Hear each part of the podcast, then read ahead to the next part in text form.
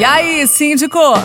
As suas dúvidas sobre condomínio, agora na Pai Querer FM 98.9. Este é o Rádio Notícias Pai Querer FM 98.9. Chegou a hora da gente falar sobre condomínio. Mais uma vez, Jadson Molina, advogado, especialista em direito condominial, está com a gente aqui trazendo dicas e informações para você que mora em condomínio. Jadson, boa noite. Mais uma vez, obrigado pela presença. Vamos falar um pouquinho sobre a área financeira, Jadson. Como que o condomínio pode amenizar esse impacto para os moradores nesse momento de crise que o mundo todo está passando? Boa noite. Boa noite, Éder. Boa noite, ouvintes da Pai FM 98.9.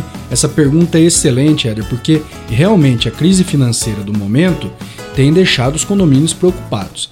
É importante que o síndico, nesse momento, evite gastos extraordinários e mantenha as receitas do condomínio mais enxuta possível, fazendo aquelas manutenções extremamente necessárias e mantendo o pagamento daqueles itens indispensáveis, como salários, produtos de limpeza, é, energia elétrica e os itens ali de manutenção do dia a dia do condomínio.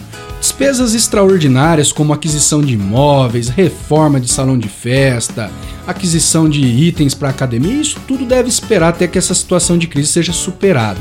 Com isso, o condomínio vai se mantendo um valor mais enxuto e vai, com certeza, facilitar que o condomínio possa pagar em dia o seu débito. Também é importante deixar um pouco de lado nesse momento aquelas despesas relacionadas a chamadas de capitais, fundo de obras, tudo isso o síndico pode suspender momentaneamente e retomar essa arrecadação quando essa crise toda amenizar e passar. É isso aí, Éder. Obrigado. Valeu, Jadson, o nosso advogado, especialista em direito condominial aqui na Paiquerê FM 98.9. Tem uma dúvida? Quer falar com a gente? 3356-5500 ou envie o seu WhatsApp para o 991759890.